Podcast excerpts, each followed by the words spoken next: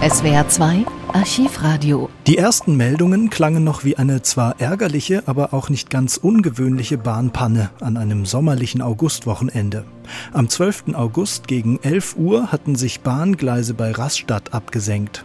Denn unterhalb der Strecke wird gerade der neue Fernbahntunnel gebaut und an dieser Stelle nähert sich die Tunnelröhre schon der Oberfläche. Als Sensoren die Absenkung der Gleise melden, wird der Zugverkehr sicherheitshalber eingestellt. Um 18 Uhr rechnet die Bahn noch damit, dass die Störung nur für das Wochenende ist. Die Schäden in der Tunnelbaustelle bei Rastatt sind offenbar größer als bisher angenommen. Durch die unterirdischen Arbeiten hatte sich ein Gleis verschoben. Alle Regional- und Fernzüge auf der Rheintalstrecke enden vorzeitig in Karlsruhe und Offenburg. Der TGV von und nach Frankreich wird schon ab Mannheim umgeleitet. Doch schon an diesem 12. August 2017 konnte man einen Vorgeschmack davon bekommen, was Bahnreisende die nächsten zwei Monate erwarten sollte. Eine Vollsperrung auf der für den Fernverkehr zwischen Karlsruhe und Freiburg-Basel bzw. Straßburg-Paris so wichtigen Rheintalbahn. Die Bahn lässt zwischen Karlsruhe und Baden-Baden Busse fahren. Vor dem Hauptbahnhof, im Bahnhof überall Menschen. Sie versuchen den Weg zu finden zu den Bussen, die sie Richtung Süden bringen sollen und landen in einer fast endlos langen Schlange am Busbahnhof. Sie steht ganz vorne mit ihrer kleinen Reisegruppe, hat eine Möglichkeit gefunden, um weiterzukommen. Jetzt nehmen wir ein Taxi und das ist echt blöd. Es ist ganz schlecht organisiert, weil keine Busse kommen. Das ist das Problem. 150 Euro für acht Leute. Die wollen wir jetzt bezahlen und jetzt gucken wir, dass wir die von der Bahn aber wieder zurückkriegen. Dabei hat sie Glück gehabt. Hunderte Menschen stehen im Bahnhof, draußen vielleicht noch mehr in der Warteschlange. Ganz vorne steht ein einziger Bus. Viele drängeln, um irgendwie einen Platz zu bekommen, Kopfschütteln, kein Verständnis der wartenden Bahnkunden. Wir sind schon überrascht, dass wir jetzt hier stehen und kein Bus kommt, in den wir einsteigen können. Und keinerlei Information kriegen wir. Es ist unglaublich, muss ich sagen. Auf dem Weg von Frankfurt nach Freiburg war sie, als sie von der technischen Störung erfahren hat. Das ist extrem schlecht. Zuerst war eine Durchsage im Zug, dass eben die Bahnstrecke gesperrt ist, aber lang keine Durchsage, wie es weitergeht und dann haben wir uns hierher geschickt. Am Vormittag gab es ein Problem bei den Bauarbeiten im Bahntunnel in Rastatt. Durch die unterirdischen Arbeiten hat sich in der Strecke oben ein Gleis verschoben. Man arbeite intensiv daran, das Problem zu lösen, so ein Bahnsprecher. Züge aus Richtung Norden enden in Karlsruhe, aus Richtung Süden in Offenburg bzw. in Rastatt. Der Busnotverkehr werde weiter ausgebaut, verspricht die Bahn. Einige zusätzliche Mitarbeiter haben am Nachmittag in Karlsruhe, so gut es geht, informiert. Wann und ob sie heute überhaupt an ihrem Ziel ankommen, wissen viele Reisende in Karlsruhe nicht und versuchen dabei ruhig zu bleiben. Ich möchte einfach nach Hause, ja. Ja, man hat gesagt, wenn man in Deutschland mehr als zweimal umsteigen wird, kommt man nicht am gleichen Tag an. Die Chancen stehen gut. Ich glaube, ich komme noch irgendwie an. Ganz relaxed. Was soll ich mich aufregen? Können die Leute auch nichts für. Höhere Gewalt. Am folgenden Tag ist schon deutlich, so schnell lässt sich der Schaden nicht beheben. Das Gleis hat sich um bis zu einem halben Meter abgesenkt. Die neue Tunnelröhre verläuft hier gerade mal in fünf Metern Tiefe, gebohrt von einer Vortriebsmaschine, die nun im Tunnel feststeckt, während die Reisenden in Baden-Baden viel Geduld brauchen. 13 Minuten nach 12, Sie hören SWR1 aktuell. Als wäre ein tonnenschwerer Gigant draufgetreten. So sehen die Gleise auf der Rheintalstrecke bei Rastatt-Niederbühl aus. In den Schienen ist ein, ein richtig tiefer Knick, etwa fünf Meter über einer Tunnelbaustelle, in der gestern Vormittag Erde abgerutscht ist. Und auf der 20 Kilometer langen Strecke zwischen Rastatt und Baden-Baden geht deswegen nichts mehr. Am Bahnhof Baden-Baden ist für die Bahnreisenden aus Richtung Süden zurzeit Endstation. Die Züge halten hier und spucken schon morgens Hunderte von Menschen aus, die dann in Busse gequetscht und nach Karlsruhe gefahren werden, von wo aus die Reise dann im Zug weitergehen kann. Allerdings mit massiven Verspätungen, die gestrandeten Reisenden. Wir sind gestartet in Schönau und von Freiburg ist der Intercity nicht gefahren zuerst. Und jetzt wollen wir nach Norddeich und da fährt nur eine Fähre und es wird wahrscheinlich Probleme geben. Ich komme aus Offenburg und möchte nach Duisburg. Ja, das wird jetzt halt ein bisschen länger dauern, aber ich habe eine reservierte Karte im ICE. Ich hoffe, die gilt dann in Karlsruhe auch und komme dann wieder pünktlich an. Und da kommt der Bus schon. Na ja, das ist gut. Mal sehen, wer reinpasst. Wir standen am Bahnhof und haben geguckt und haben gesehen, dass der Zug ausfällt heute. Wir sind nach Sylt unterwegs, also wahrscheinlich noch eine Weile unterwegs. In Karlsruhe zeigte sich schon gestern das gleiche Bild. Die Züge aus Richtung Norden stoppen dort und auch dort gibt es Busse, die die Reisenden weiter nach Süden bringen sollen. Wir sind schon überrascht, dass wir jetzt hier stehen und kein Bus kommt, in den wir einsteigen können.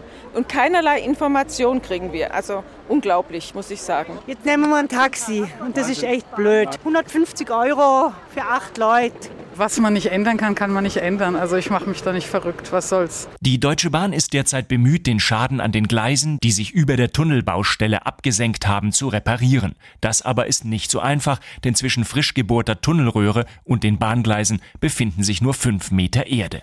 Sven Hantel, Konzernbevollmächtigter der Deutschen Bahn für das Land Baden-Württemberg. Die Spezialisten sind im Moment auch im Tunnel unterwegs, um genau zu untersuchen, was passiert ist.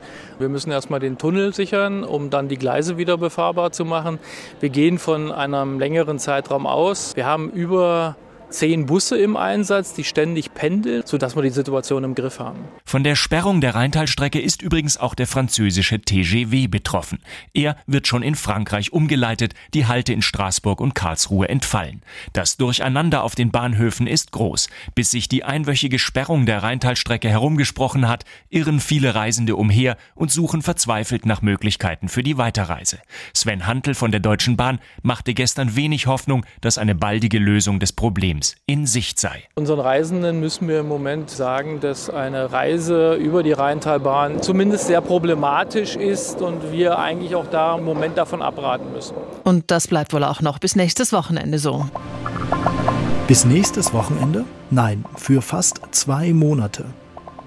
Wieder einen Tag später, am Montag, richtet die Bahn einen Schienenersatzverkehr in Form von Shuttlebussen zwischen Raststadt und Baden-Baden ein. Die fahren im 6-Minuten-Takt. Für tausende Pendler bedeutet das trotzdem eine Stunde mehr Fahrzeit, morgens und abends. Und Homeoffice war damals noch nicht so üblich und technisch auch meist nicht möglich. An diesem Tag wird auch deutlich, die Bahn kannte die Risiken bei diesem komplizierten Tunnelbau in Rastatt, wie SWR-Wissenschaftsredakteur Gabor Pahl recherchierte. Der ganze Tunnel bei Rastatt stellt besondere Herausforderungen. Zum einen wegen der Geologie. Der Untergrund ist eben kein solides Festgestein, sondern besteht aus lockeren Ablagerungen. Die zu durchbohren ist natürlich eine wackeligere Angelegenheit. Und dann steht auch noch das Grundwasser in der Rheinebene schon ziemlich hoch. Speziell diese Stelle aber im Süden von Rastatt ist besonders knifflig, weil da die Tunnelröhre in einem relativ steilen Winkel wieder nach oben kommt.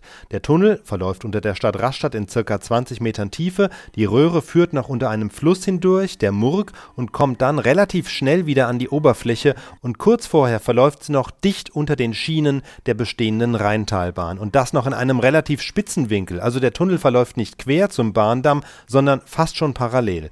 Und dass diese Stelle kritisch ist, das wusste die Bahn. Man muss sich da nur die Werbevideos auf YouTube ansehen. Da wird immer wieder hervorgehoben, welche Herausforderung dieser Abschnitt darstellt. Die Projektleitung hat deshalb ein besonderes Verfahren eingesetzt, das sie vor einigen Wochen auch ziemlich stolz präsentierte. Sie hat nämlich den Boden vereist, auf Temperaturen von bis zu minus 33 Grad. Gefrorener Boden ist stabil und das gefrorene Wasser dichtet gleichzeitig den Boden auch noch ab. Das war die Überlegung. Solche Vereisungen werden auch anderswo gemacht, aber beim Tunnel Rastatt schon in einer besonderen Dimension. Um die Tunnelröhren herum wurden deshalb nochmal Dutzende kleinere, 200 Meter lange Rohre durchs Erdreich getrieben, durch die eine Kühlflüssigkeit hindurchfließt und den Boden verfrostet. Und trotzdem ist er jetzt eingebrochen. Warum genau, darauf konnte die Projektleitung bisher noch keine Antwort geben. Möglichkeit 1, das Zufrieren hat nicht so richtig geklappt. Dagegen spricht aber, dass die Temperaturen im Boden permanent überwacht wurden, also eigentlich hätte es auffallen müssen, wenn der Boden nicht kalt genug war. Möglichkeit 2, die Theorie mit dem Frostboden funktioniert in der Praxis doch nicht so, wie erhofft, also der Boden ist trotz des Frierens nicht stabil, zumindest dann nicht, wenn es auch noch wie in den Tagen zuvor so heftig regnet und so viel Wasser vom Himmel fällt. Das, so sieht es aus, hat der Boden dann eben doch nicht ausgehalten. Damit zeichnet sich aber ein Problem ab, denn es wird ja parallel zur ersten noch eine zweite Röhre unter den Gleisen durchgetrieben werden. Das soll im Herbst passieren. Und natürlich stellt dieser Vorfall jetzt die gesamte Vorgehensweise in Frage. Die Bahn wird schon sehr gut darlegen müssen, wie sie verhindern will, dass bei der zweiten Röhre dasselbe passiert wie jetzt bei der ersten. Eine Woche vergeht. Immer deutlicher wird, die Tunnelvortriebsmaschine ist wohl nicht zu retten. Die eingebrochene Tunnelröhre wird mit Beton verfüllt.